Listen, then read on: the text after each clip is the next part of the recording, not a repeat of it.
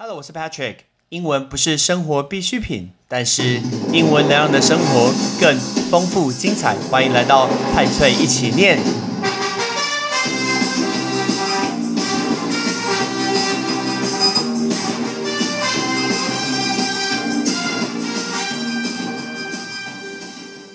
这一集真的是一个非常有趣的节目，因为 Patrick 在上个礼拜跟大家分享了教养这一件事情，然后好像提到跟结婚相关这件事情，所以呢，诶有好几个人跟我讲说，Patrick 你可以录一集跟结婚相关的吗？因为有参加过 Patrick 婚礼的人，应该大概三百多个人吧，你就知道我的婚礼其实跟很多人其实不太一样。那我可以分享这个过程给大家听。其实或许我们未来有些模式、有一些习惯、有一些习俗可以调整改变，而且你会得到更多更多的东西。这就是今天我准备分享给大家的一个概念，就是跟结婚相关。当然，你如果今天已经结婚了，恭喜你！希望你们的婚姻可以非常非常的幸福，然后全家人都很幸福、很平安。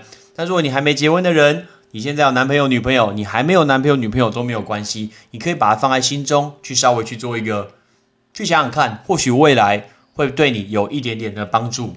好，我们要开始，在这个节目之前，我最最最最感谢的第一件事情，当然应该感谢我的爸爸妈妈，可是其实我觉得最感谢的应该是我的老婆，还有我的岳父跟岳母。因为他们家人都非常非常的随和，非常的配合，没有太多的意见，然后呢，非常配合我们的一个执行跟活动。那整体来说，我非常的感谢他们。那我要讲很多很多的例子，就是为什么很感谢呢？第一个，在台湾很多人结婚呢，都会有很多的一些习俗，你知道这些习俗其实非常非常的有趣，连南北其实文化都不太一样。如果讲到传统的习俗的话，你知道有时候结婚会结呃准备一些很奇怪的东西，比如说什么猪腿啊、什么鸡啊、鱼啊一些英镑的一个物品，然后把它拿上车，然后接下来是不是还要租礼车？然后租礼车的话，还要租两台、六台或十二台，吓死了！你要你要讨债是不是？这么多台，而且重点是这些车还不见得是你自己的车，通常是不是都跟别人租？或是跟别人借的，那接下来你今天在这些挡风玻璃上面，我还有听过前面放一个猪头的，哎，太扯了吧！这么漂亮的新娘子给你看一个什么猪头？还有我看过一些有趣的，比如说今天在迎娶的过程中，就是一定要给人家那种迎娶的概念，比如说从饭店迎娶，然后呢，大家上车以后绕一圈就转一个圈圈，然后就回来。哎，你知道转一个圈圈要租这么多车，要派这么多人？还要摄影师多做这么多时间，要花很多钱呢。那个钱真的是哦，我知道你可能结婚，你们家或许爸爸妈妈支出是很多钱之类的，但是这个钱真的有必要这个样子吗？那再来，沿途要放鞭炮，吵死人了！放什么鞭炮？你别人跟你这个婚礼有什么关系？干嘛放鞭炮吵人家？那接下来我还看过女生今天在要上这个呃车子的时候，然后还会倒什么丢扇子。然后什么倒水？我们拜托你，是不是从北京嫁到云南，还是从什么重庆降到天津？哎，台湾就这么小，你回家走路就到了，或者是你坐到南南部，你坐高铁，那一小时以后就到了。女生在这个年代，在台湾这么小，根本就不是什么泼出去的水不会回来，这到底是哪门子的一个习俗啊？我觉得莫名其妙，到底要丢什么扇子，到底要泼什么水，这真有点诡异。没有人就问一下这个东西吗？It's so strange，真的是太奇怪了。好，那再来我来去查一下，我查了一些觉得很有趣的东西。今天呃，在迎娶的过程中，我知道很多人今天会去算那个时辰，我觉得这一点同意啦。就是你觉得哪一个时辰是最适合迎娶的，或者是农民历跟你讲说，到底呃什么时哪一天是最适合去办一个婚礼的？哎，我我就先问你，农民历今天要干嘛？你会知道吗？你更不知道啊，那你跟我去查？那再来，你如果要查农民历，因为我真的做过这个研究。当初我记得我要去办那个婚礼找时间的时候，一直配不到好的一个时间。为什么？因为好的日子一定都会被先订走。然后呢，我就不死心，我就找了好几本农民历。哎，拜托，很多农民历根本就写的不一样，好不好？根本就乱写的。OK，所以呢，那个时候要找一个良辰吉时。Sure，你再找个良辰吉时，那一天特别贵，也很难杀价。那你为什么不找一个普通的日子？OK，换个角度想，每一个人都娶良辰吉时，啊，离婚率还不是很高，啊，哪有差？所以良辰吉时跟呢根本就没有什么关系，是你的用心程度而言。你至少不要找一个什么大凶之日吧，对不对？所以你今天找一个，你不需要找大吉，但我觉得一个普通的日子，这个关键是我爸爸教给我的。我记得之前我的节目有跟大家讲，我那时候要去找不到，我我找不到一个好的日子要办婚礼，所以呢，我就跑去问我爸说：“哎，我找不好的问日子要办婚礼，如果要办的话，半年以后。”他跟我说这么久，半年以后，然后我就说没办法啊，阿妈奶奶说一定要良那个就是良辰吉时啊，一定要好的日子。然后他就跟我讲，他就问我一个问题，他跟我讲说：“啊，你知道今天要适合做什么吗？你知道今天要特别要做什么事情吗？你不知道啊？做什么事情会看农民历吗？不会啊，那你干嘛这样子？”所以他就说阿妈那边他去跟他讲，果然爸爸出马，一切都很 OK。所以呢，我们就很顺利，在一个没有很普通的、没有很特别大吉的日子，然后办了一个婚礼，然后也顺利去用到这个场地，非常非常的不错。所以呢，我觉得这个日子也是一个问题。所以日子大家可以去考虑一下，是不是真的需要去挑这个日子。那接下来，女生在迎娶的过程中，是不是我看过那种女生一个一个，然后会什么请用茶？Excuse me，请用茶，一个一个长辈奉茶之类的。哎，这什么年代？这又不是那种中国古代，然后嫁嫁去某个地方，然后以后要住在对方的家，然后去服侍人家。你是娶老婆还是娶女佣啊？太奇怪了吧！然后呢，今天还要在呃喝完茶以后，然后还要在里面塞那个红包，OK，塞红包，然后给呃那个新娘一一收起来之类的。奇怪，钱这个东西这么的冰冷、很硬的东西，为什么要在婚礼上面拿这个红包？我就感觉就觉得很奇怪。哎，我讲到这个钱，我想到这个、这个、这、这个夸张。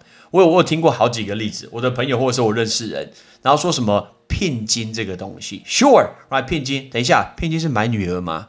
我听说有那种叫大聘跟小聘，那小聘或许比如说今天几万块，甚至十几万，好了，可以接受。我听过大聘大聘六十六万的，六十六万。好，听说很多人会意思意思拍一个照，然后就觉得说好，我们有这个东西。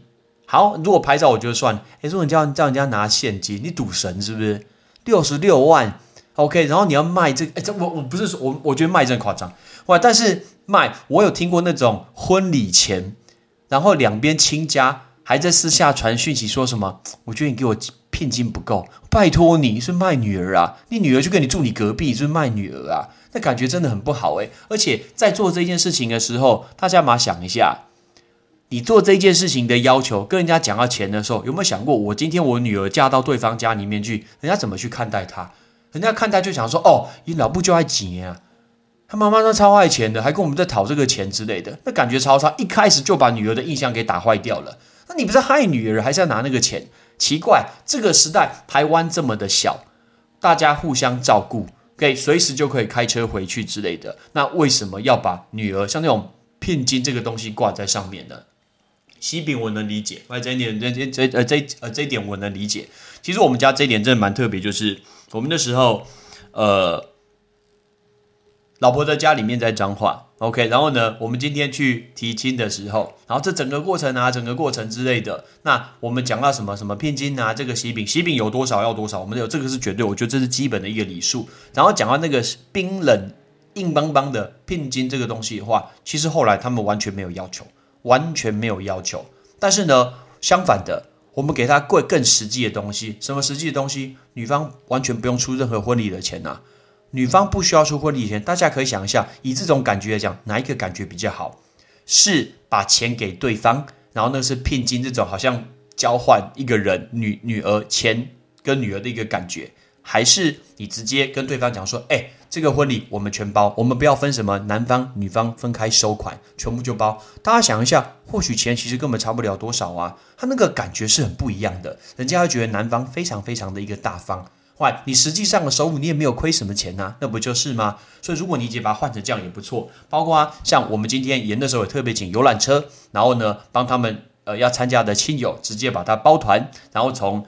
呃，脏话，然后直接开车上来送来台北，吃完鞋以后就直接送回去，一毛钱都不用出，那感觉真的很好。钱要花在刀口上，来让人家感觉，哎，我今天坐车不用钱，又有人载我，然后吃的很好，然后送回去结束，是不是比那个放个红包，然后甚至还要照一个相，说：“哎，这个我拿到多少钱之类的。”Come on，难看，不是我还说难看。再来讲到那个钱的东西，很多人今天会挂金饰，我知道那个金饰看起来真的是有够绚丽的之类的。哎，可是现在女生很多，你今天出嫁都有气质，哎，那个白纱真的超正的，又很漂亮，挂一个金饰，哦，不是我还说 so ugly。哎，拜托，这真的是很不搭。然后我听说很多人，你今天那个金饰啊，哎，比如说男方要特别去买。花多少钱去买这个东西？我就听到我很好的朋友，哇，他今天一一个金饰十二万，拜托你，那十二万可以做很多很多事情。哇，十二万去买这个金饰给对方，要挂在那个脖子上。对方，你今天你呃，对方的爸爸妈妈，你没有要求这个东西的话，把十二万直接交给你的女儿，我觉得还比较实在。哇，十二万就要去做投资嘛，去买一个让他未来更好的东西，是比较好呢。你挂在脖子上，最后放在保险库。我知道很多人都会说什么，放在保险箱。然后呢，以后把它存着用，万一要用，那什么叫万一要用？那是要离婚呢？什么叫做万一要用？你把一个东西花好多呃，大家的一个时间所赚来的一个钱，然后去买一个当天拍照用的东西，然后放在保险箱，说以后要用。Excuse me，这到底是什么理论？戒指也是，讲到戒指这一点，我就必须要说，哎，这不是一个男女平等的社会吗？我早就说这是那 gender equality。买男女平等的社会，那为什么男生要买两个戒指给女生？一个说是要求婚，那那个求婚一定要钻戒凸出来，吓死人哦！里面是不是可以射出镭射光？哎，太奇怪了吧？因为那个钻戒要很大、很亮、很漂亮。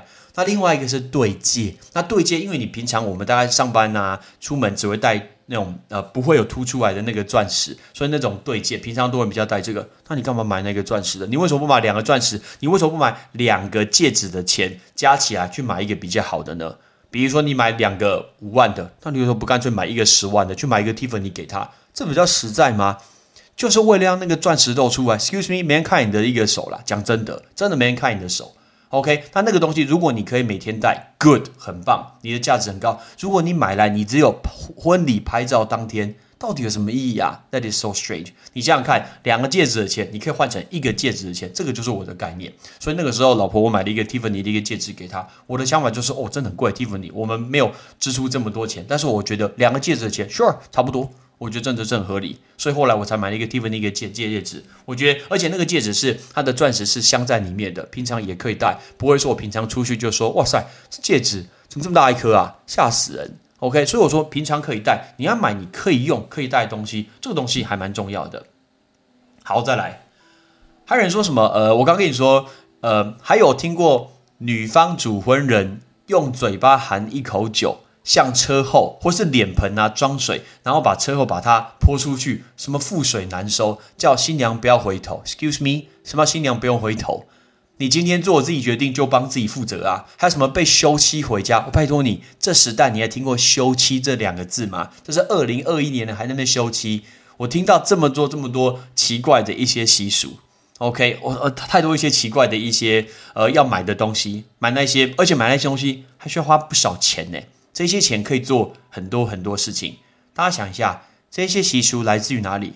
中国啊！哎，等等，台湾人讲到中国不就高潮了吗？每次讲到中国，那个政党就跳出来的，蓝打绿，绿打蓝。讲到中国就说：“哦，我们台湾，我们不是中国。”啊，你有按你结结婚听什么中国？不奇怪吗？走出你自己的路啊！什么都中国人的习俗，中国人习俗。啊，你你不就说你是台湾人吗？说你是中国人，你会生气？办中天为什么被撤照？Right？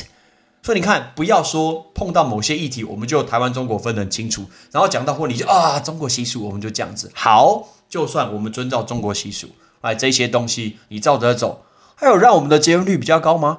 有让我们的离婚率比较低吗？没有啊，根本就没有啊。有让每一个人都过得非常非常的幸福快乐吗？没有啊。重点是两个新人 如何去相处，如何去经营他的一个婚姻，这才是重点吧。前面所办这些东西，到底是冲山啊？算了，不想讲那样那个字。好，继续说，为什么要请伴郎跟伴娘？我的婚礼我坚持不请伴郎跟伴娘，原因是什么东西？因为我觉得今天可以走上红毯的这个机会，可能你的家人兄弟姐妹，他其实他有可能一辈子他都没有结婚，他都单身。所以他今天能参与这个很荣幸的场合，走上红毯，这些人其实是对我们最重要的人。所以我的红毯，我一开始完全就没有考虑我要请什么伴郎跟伴娘，他们确实是我的好朋友。那伴娘我也都找得到这些，如果是这么多人，绝对没有问题。可是我觉得我人生中我最重要的人，我的奶奶、我妹妹、我的弟弟，还有我的表弟，他们都是对我非常非常重要的人。所以他们牵我奶奶进场那一刻，我觉得我真的很感动，而且我觉得非常值得。不然奶奶年纪这么大，她怎么会有机会走上万豪酒店的红毯呢？有他才会有我，不是吗？你的朋友有你的朋友，不一定有你啊。然后后来，同时女方的一个哥哥跟弟弟，OK，妹妹牵着妈妈一起走出来。我觉得自己家人对你才是最重要的东西。所以很多人请的两组、三组、六组，我知道他们都是帅哥，都是美女。So what？根本没有人认识他，根本没有人认识他们。所以，我一开始我的想法就是，我不需要请什么伴郎伴娘，然后呢，请他们穿得漂漂亮亮，帮他们准备这些衣服，还要给他红包。哎，又又讲到红包，我又可以省一点钱，不不是吗？所以这是伴郎伴娘我所相信的事情。接下来在迎娶的东西，哎，为什么要整新郎啊？我不懂啊，为什么要整新郎？这又是哪里来奇怪的习俗？这不是男女平等社会？那你为什么要整他？你对我好，我就会对你好啊；你对我坏，就会对你坏啊？凭什么？凭什么整？我看过那种什么结婚前呐，哎，整一大堆的，什么福利挺身那种就没什么。我觉得这小事，因为我做过这件事情。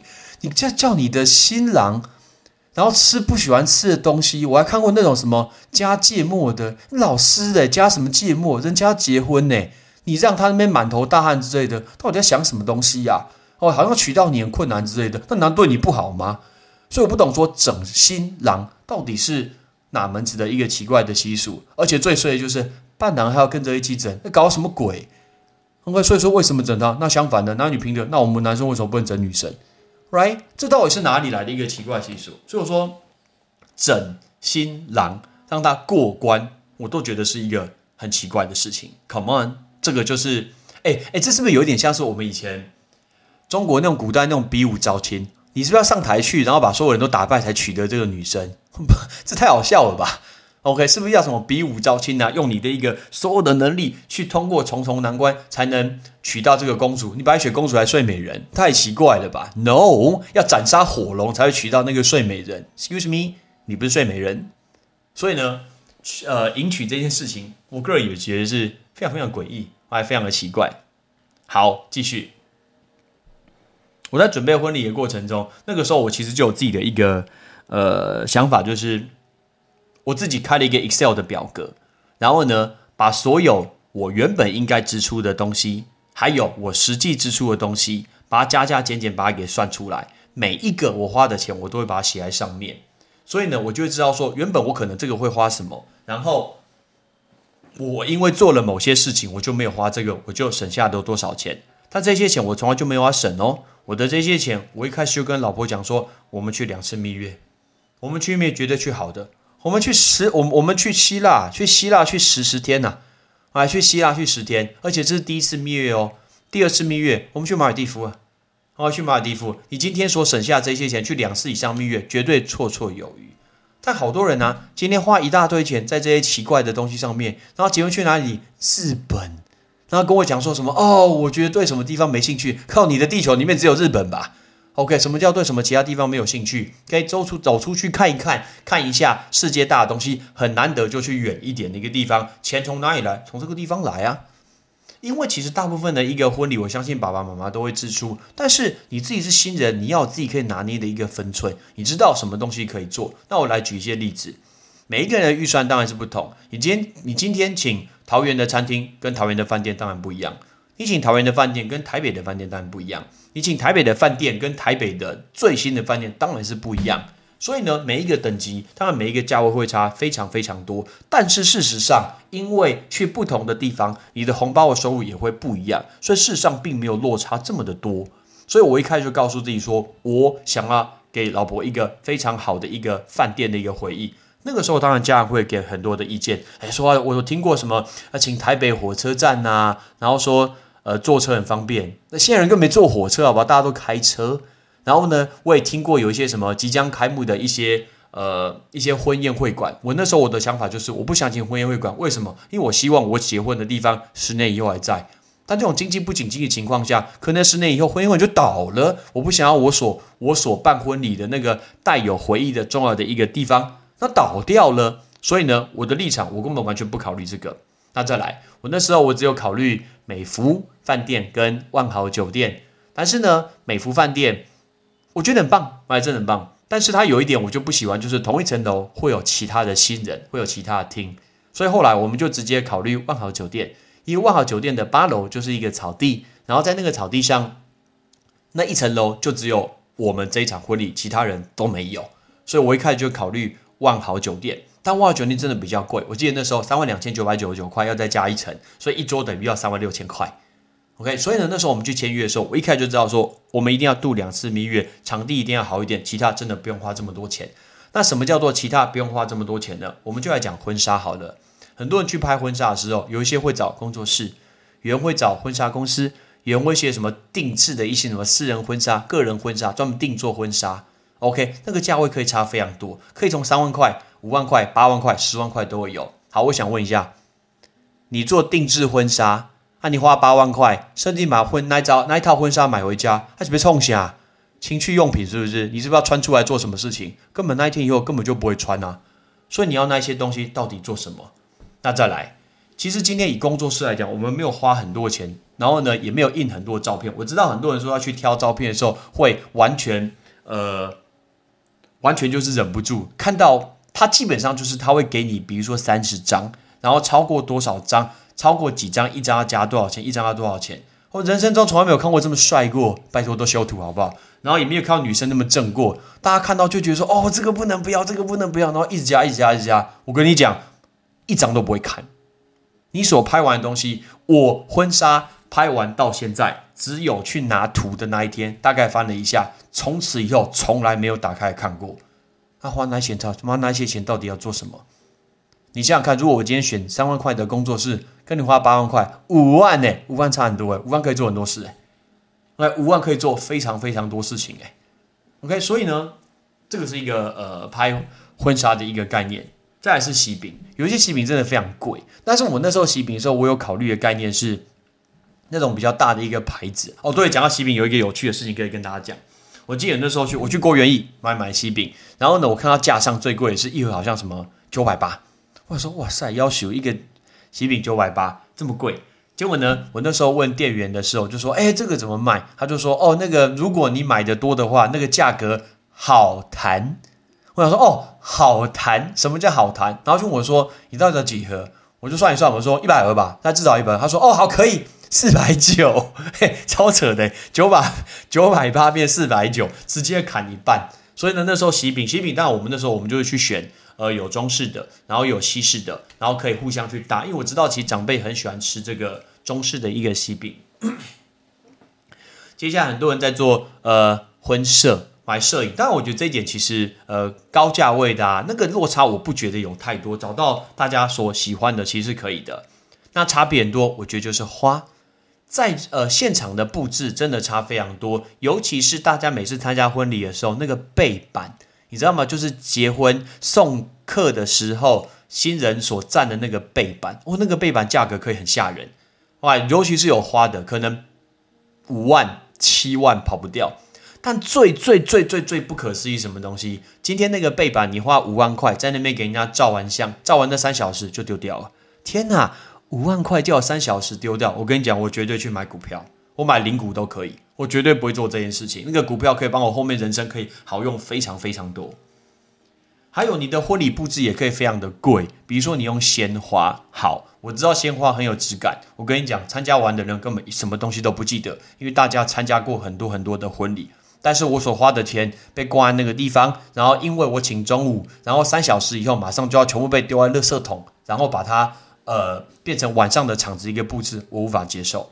我辛辛苦苦赚来的钱，我爸爸妈妈辛辛苦苦赚来的钱，然后呢就让人家拍照觉得好看丢掉这件事情，我真没有办法接受，所以我也拒绝了这件事情。很多人会去用定制的西装。专门自己的西装，说这个以后会穿。这句话是我爸跟我讲的。他说他结婚的西装从来没穿过，没错。所以呢，我那时候结婚买了一套西装，我还不是定制的哦，我还是百货公司买的。然后我买了以后，买完到现在，从来没穿过。没错，所以其实这就是事实。很多人都会觉得说，哇，那一天人生一次最重要的东西，一定要很特别，一定要很重要，所以呢，钱就花下去。但是你先记个账吧，你可以把所有的东西累积起来，看一下你的差别会有多少钱，用这个钱去做不同的事情。或许你可以把它分配在接下来的十二个月，跟你的老婆这十二个月，每个月你可能多出甚至有一万块的预算。很多人说怎么会住饭店呢？吃什么牛排？Come on，你自己算一下，你自己花多少钱？这个东西你的生活可以过非常非常好，或者是干脆你甚至可以买一个房子，哇，你可以缴他的一个房贷。那原因都是你把它丢在这个婚礼上面，婚礼是一个非常花钱的东西。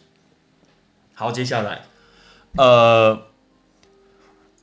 我那时候也让岳父岳母提早一天上来，然后住办好酒店。那当然，我们就订了好的套房给他们住，这样他们就不会赶他们所有的一些衣服礼服。那我们一起帮他买单，这是非常方便的。然后包括一起化妆，这是非常简单的事情，这是也应该做的事情。所以我觉得该花的会花，但是呢，不该花的花，呃，不该花的，我个人是比较不支持这件事情。那再来，在婚礼的过程中，我们现在不讲到钱的这个，在婚礼的过程中。我的顺序也很特别。我记得那个时候跟万豪酒店谈好的时候，然后他们跟一个公司叫做幸福麦克风，然后去谈好说，呃，他们的一个流程，他们会配主持人给我。所以后来我的主持人叫做 Miga，哎，shout out to Miga，好久不见，一个超级超级高的一个女生，然后她一定很有经验。然后我记得在跟他们谈论婚礼过程中，其实我所有的流程我都自己写好，我都自己做好一个流程，我其实不太需要别人给我什么意见。但是呢，那个时候一开始我们用户外的一个草地的婚礼，所以在草地的婚礼的时候，他们必须额外加价，我忘记加加多少钱，然后额外加价，呃，然后他们可以帮我们主持这个婚礼，但我那时候我就觉得这个东西不太需要出，为什么？我的脑中马上跳出来两个人选，你知道，相信大家就是你的朋友中有些口条真的很好，或者是动呃脑子动非常快的，你很可以百分之百相信他的，我这脑中。我的脑中马上跳出两个人，第一个是 Shoutout to 有容，哎，Rochelle 有容，我参加过他的婚礼，他是我看过婚礼最放得开，讲话最放得开，还可以唱歌的一个新娘。第二个人 Charlotte 我的非常好朋友就是仲康，Luke 也是婚礼上我觉得他讲话致辞完全不紧张，可以 hold 住全场的人，同时还是我国中同学，所以呢，我也非常相信他。我一开始我就说，你可以帮我来主持婚礼吗？他说好，没有问题。所以我全心全意相信他。中间我们从来没有去 re 过，从来没有排练过。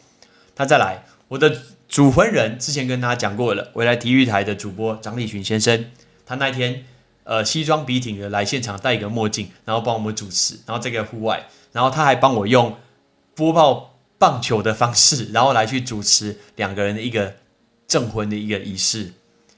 讲到婚礼的音乐。很多人婚礼都会去抓一些习惯一些英文歌啊，啊，或者是比如说长辈要听的歌啊。我完全走我自己的风格，我的风格就是我是一个周杰伦的粉丝，从头到尾所有的歌都是周杰伦。我记得我的学长小拉图远昌，远昌记得那一天我的婚礼回来以后，然后呢，在他的脸书上面发言说，今天到底是参加学弟。婚礼还是周杰伦演唱会？没错，我全场都是周杰伦的演唱会。在草地出场的时候，老婆出场的时候，用的是告白气球的一个音乐。OK，所以呢，整个婚礼的现场其实全部都是周杰伦的音乐。然后在草地上面的时候，非常感谢那一天天气真的很好，而且我很感动的就是，因为那天超级热的，是六月多，超级热。然后在草地上面又是户外，根本就超级晒。那个中午十一点多、十二点的时候，你会看到有一些人，他今天完全不怕热、不怕流汗，坐在太阳底下看我证婚，我超级超级感动的。摄影师的一个侧拍，我全部都有看到这些人，红毛。老潘、彪、思达，我全部都有看到你们，你们全部都坐在里面，我真心觉得非常非常的感动。OK，你们真的是我人生中非常非常重要的朋友。OK，你根本不怕热，就坐在太阳底下，然后听我讲那些话，还好我讲的很短，对不对？所以呢，证婚过程其实蛮短的。那后来讲到结婚，在结婚的过程中，我知道很多人有一些习惯，那这些习惯就是什么抽捧花，然后抽什么花椰菜，还有这些。然后说什么？然后每每每一个抽到捧花的一个女生都会一个哦，我好惊讶，根本根本早就知道了，不知道根本没人在 care。很多说哦，我抽到捧花，下一个什么结婚就是你？哎，拜托，这真的是一个好久以后以前那个习俗哦。而且老实说，上台那些女生，我知道她们都很漂亮，但是呢，在座大概百分之九十九人都不认识她们，所以大家其实很无感。对我来讲，那个时候婚礼的时候，我希望大家都有参与感，所以我记得我其实取消，我完全没有去考虑这个什么抽捧花或者是抽什么东西的活动，完全没有。哎，我看过一更夸更更夸张的活动，我参加某一位朋友的婚礼，在桃园举办的时候，然后呢，请大家可以一人丢一百块，在一个箱子里面，然后呢，最后他们会抽奖抽出一个人，然后一个人可以把箱子里面一百块全部都拿走。天哪，拉斯维加斯是不是完全降低了格调啊？拜托，你人生一次的这种感觉，你一定要跟这个钱相关吗？那感觉真的是 low key，真的是太……哦，我觉得那个水准真的太低了。然后重点是抽到的人，天哪，你知道吗？他那时候他还喝酒，然后抽到时候哇，开心到那 new bra 都掉出来，那奶都快掉出来了。OK，我就我我看我我那一幕到现在，我我我都我都记得啊，就是你今天。为什么要把什么抽奖啊这种感觉，就是那个钱放在婚礼里面，我真的觉得降低了一个结婚的一个格调。好，再来，我没有抽捧花，我也没有去做这个钱，但事实上我做了一个蛮有趣的活动。这个活动我还蛮感谢，我非常感谢我的学生，或者是我非常好的朋友，shout out to 玉如，玉如在之前两百集有出现过，他帮我做了一些卡片，这些卡片我放在每一个座位的桌子上。然后呢，它有四个颜色，就代表四个选项。然后呢，我那时候我自己来主持，我没有请主持人主持哦，我自己来主持。哎呀，老师上身，我自己来主持，我就主持呢一个简单的让大家认识新郎跟新娘，让大家一些小小细节。如果你够认识我，你一定知道答案。所以呢，我顺便来问大家这这这几个问题好了。然后呢，这个活动我有让大家看 PowerPoint。然后呢，第一点上面写说，请大家找找座位底下有没有发现什么。第二点，里面会有一个工具，桌上会有四个颜色的卡片。接下来，整个桌子这十个人，大家想一下，你今天在婚礼上，你认识桌子上每一个人吗？可能不见得认识。然后你可以同心协力把这个答案给完成。那如果有得奖的那一桌，整个桌子都会得到精美的小礼物。所以呢，我顺便来问大家这几个问题。第一个问题，Patrick 跟 Anna 第一次参加的演唱会，到底是哪一场演唱会？A. 周杰伦 B. 林俊杰 C. 刘若英 D. 五月天，答案是林俊杰。我们第一次听林俊杰演唱会，所以这个时候你看大家就很踊跃哦，我看到超多人之类的。小小图玲珑阿姨哦，超认超认真积极，然后拿那个牌子举手说 B B B C C C A A，你就看到他很投入，而不是大家坐在自己的桌上面划手机。OK，那感觉真的很不好哦。讲到这个，我参加婚礼，我最讨厌在那边唱上面唱歌，哎，唱又不好听。重点是有那种路人上去唱歌，我们在那里唱，我们在那里唱，三个小朋友之类的，不知道唱什么东西，而且我们也不认识他。拜托，根本你的如果是新人，你要大家投入，要大家记得这个东西，要更有一个投入。好，满满第二题，太气了，太气了，唱什么歌？第二个，Patch 向 Anna 告白的地点在哪里？OK，在哪一个地方？第一个，欧华牛排。第二个。贵族世家听起来就是错的。第三个，Dennis and Company。第四个，享后牛排听起来太烂了，两百三一份七十牛排。答案是 Dennis Company。Right，邓有奎先生所开的 Dennis Company 是告白地点。第三个，求婚哦，求婚的地点请问在哪里？第一个，日本的阿贝野瞭望台。第二个，大阪环球影城。第三个，大阪天守阁。第四个奈良公园就是很多路那个地方，答案是阿贝野瞭望台。那时候我们去看夜景，我在日本求婚的。第四个，第一次出国去哪里？澳门、韩国、日本跟香港，答案是哪一个？澳门。我们去澳门住 Parisian，住巴黎人饭店。第五个，我们第一次参加路跑，参加什么？第一个星光公益夜跑，第二个 Seiko 精工路跑，第三个碧潭夜跑。第四个世界地球日路跑，我们第一场跑的就是台中的世界地球日的路跑。第六题，哎，刚刚是不是我们两个人的一个过程，对不对？现在我们来一种比较细节的，请问 Anna 最喜欢的卡通人物：A. 哆啦 A 梦，B. 海贼王，C. 名侦探柯南猪海绵宝宝。智障，海绵宝宝，这答案什么？名侦探柯南。再来，第七题换我了。Patrick 最喜欢的英雄人物：A. 蝙蝠侠，B. 超人，C. 钢铁人 D 雷神索尔。你知道吗？我看到跟我超熟的朋友，马上完全不用犹豫，那个蝙蝠侠就举起来。你如果举其他的，绝对不是不够认识我。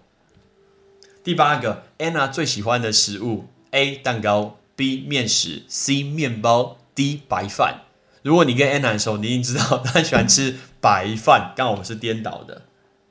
第九个，Patrick 在美国居住的城市。哎，拜托，这基本上认识一下，用点心好不好？Right？A 纽约，B 洛杉矶，C 费城，D 波士顿。答案是什么？Philadelphia，费城。下一题。Anna 的小狗是什么？哦，这一题难，因为你要跟 Anna 够，你要跟老婆够熟悉，才会知道讲到狗这个。A 马尔济斯，B 腊肠，C 贵宾狗，D 黄金猎犬。答案是什么？其实是腊肠狗哦，来是腊肠狗。再来 Patrick 的题目，这题你不会真的可以绝交。老实说，他说 Patrick 是哪一队的球迷？A 克利夫兰骑士队，B 金州勇士队，C 洛杉矶湖人队，D 休斯顿火箭队。你如果不选洛杉矶湖人队，我跟你讲，你真的是不，你真的是这不不算是 Patrick 朋友，当然是洛杉矶湖人队啊。那再来再再一题哦，这里超难，因为这里超难，这一题要结合你的棒球知识。Patrick 打棒球的防守位置跟拉米狗桃园队哪一人相同？A 林红玉捕手，B 郭彦文二垒手，C 洪一中总教练。你听到答案本就错，但洪一中答案的出王柏荣外野手。答案选外野手，所以呢，这些题目就是我在现场问大家的。然后呢，你就发现大家要计分，我就请我们的主持人米卡帮我计分。然后我们就看到底哪一组是赢家。然后赢家呢，我们就请他上台。那上台做什么事呢？我也不花，我也不搬钱。钱这个东西真的是无感啊，我觉得是无感。不管今天包一千块、两千块，我觉得那感觉是无感。要有一个实质东西会比较印象深刻。所以我记得我那时候包了什么东西，因为我很喜欢看电影。所以呢，一个红包里面我放了两张电影票，所以我总共买了二十张的电电影票送给那一桌的十个人。然后呢，刚好那一那一桌得到的一个奖项，我记得是我的老师们，right？Shout out to 校长安国，还有呃刘医生老师，OK？所以呢，他们都是我非常重要的人生的一些导师们，所以他们有得到这个奖，恭喜恭喜！所以我觉得这个就大家玩的很开心，大家有印象说，哎，那个很不一样之类的。所以那个时候我我所呃强调的。要让大家去投入这件事情。那再来，我知道很多的新娘都会唱歌，我那时候很紧张，因为我觉得我唱歌不好听。但是我唱了一首歌，对我来讲是蛮重要歌，就是方大同的一个歌，然后唱英文歌进场。哦，我我其实觉得很紧张，在那个时候我还唱英文歌进场。但最后我们要跟大家分享是，我知道很多人在呃婚礼的过程中都会准备一些新人成长的影片，但是我想问，为什么要放小时候的影片？小时候照片，哎，那真很丑哎，不是我还说真的很丑哎。新人真的想让别人看吗？我不觉得，所以我觉得要看一下你愿不愿意让人家看，这还蛮关键的。OK，我们是没有放这个东西，OK，就是那种新人成长的一个影片。但是除此之外，我觉得我放了一个最特别的一个影片，我目前还没有看到任何人放这个东西，因为所有的一个影片通常都是自己新人的一些成长的过程。交往的过程的一个影片，因为这个是大家最常见的。可是我放了一个东西，这个东西是我很努力去搜寻，因为我我是一个很会整理照片的人。我把所有我跟在场出席的每一位朋友的合照，我都把它找出来。然后最重要，我跟家人的一个合照，老婆跟家人的一个合照，我跟老婆跟我们的朋友一起出去一起看棒球。一起去旅行、一起去吃饭的一些合照，我把它给留下来，因为有你们，我才会走到今天。每一个在座的人，其实对我来讲都很重要，所以我觉得他有可以在婚礼上面露出，有占重要的一个席位，我还占重要的一个小拼图一块部分，对我来讲都很重要，所以我特别用了。这个进场的影片，就抱歉，一个影片来去感谢出席的一个朋友，所以我觉得，而且我记得我那时候是开场的时候是家人的合照，所以我用了周杰伦的《听妈妈的话》来用这个影片，我想要来感谢所有来现场去参加我的一个好朋友们，因为很多人说婚礼是爸爸妈妈场合，是没错，我知道这件事情，可是今天你的朋友他也来了。他也参与了，我不能把它晾在一边。你一定要让他觉得这是一个 memorable experience，一定要记得这件事情。OK，哇，今天讲了这么多，我一个人可以单口讲了四十分钟，不愧是老师。但是不免俗的，我们还是要教大家，如果讲到结婚，不要只会讲 marry 这个字，我们教大家四种用法的结婚。来，第一个叫 tie the knot，因为 knot 就是打结的意思，所以我们把结把它打在一起，叫 tie the knot。那再来下一个叫。Get hitch，那个字 H I T H，完那个字 hitch，get hitch，哇，也可以当结婚。为什么？因为那个字 hitch 就拴住的意思，所以就是这个人被拴住，我们就是说 get hitched，或者是叫 take the plunge。为什么叫做 take plunge？那个字 P L U N G E，right plunge，plunge 呢就是往下陷，陷入，你陷入了这个婚姻，入了这个婚姻，我们也可以说 take the plunge。最后电影常听到啊，叫做我当的阿友，大家一起走上红毯，走上那个走道，所以这四个字都可以当结婚。再念一次给你听哦，叫做 tie the knot，get hitched，take the plunge，walk down the aisle。我知道很多人今天说爸爸妈妈都需要去做一个决定，然后呢，他们给了很多的意见，所以其实结婚前会发生冲突，会发生争执，我觉得都很正常。但是呢，如果你今天聆聆听我的节目，未来你是爸爸妈妈的话，那你就可以不要给你的小孩这么多的一个压力，给他自由自在去发挥，或许你会得到比原本预期中更不可思议的一些收获跟回忆，然后你的婚礼也会比较比较的特别。对，我们遵照了这么多一些习俗，然后呃，follow 这么多的一个礼节，OK，看了这么多时辰，有让你婚姻比较好吗？No。你的婚姻来自于你用心的经营，That's all，right？绝对是因为这个，其他一点都不重要。所以这个东西是我今天想要跟大家讲的。然后另外一个就是钱的东西，你可以把觉得可以省下的钱帮他记个账，你就发现说，哎，我好像省了多少钱之类，把这些钱留给你婚后的生活啊，留给你去度蜜月啊。帮你老婆买一个她想要的东西呀，帮家里面添过一个好的一个东西呀，那个东西是一个实质的意义吧，而不是把自己脸打得超肿的，说哦，林北就有钱，哦，超有钱的，拜托你难看，大家都知道你这个人做什么工作，他请哪里是什么，真的没有必要做这件事情。婚后过得很精彩，然后很用心在过，那个才是本事，不是你婚礼到底办得多隆重多吓人。OK，那个其实不是重点，我这一直是我所相信的事情。那或许你可以。啊，当然我不知道我是对或错，但或许某些部分你觉得我可能是对的，那你可以以后你如果需要的话，或是你的朋友需要的话，你可以提供给他参考。OK，我是 Patrick，我口好渴，我要去喝水，拜拜。感谢你的收听，如果你今天是用苹果的手机，麻烦帮我用你的 APP 叫做 Podcast，给派崔一起念这个节目五颗星。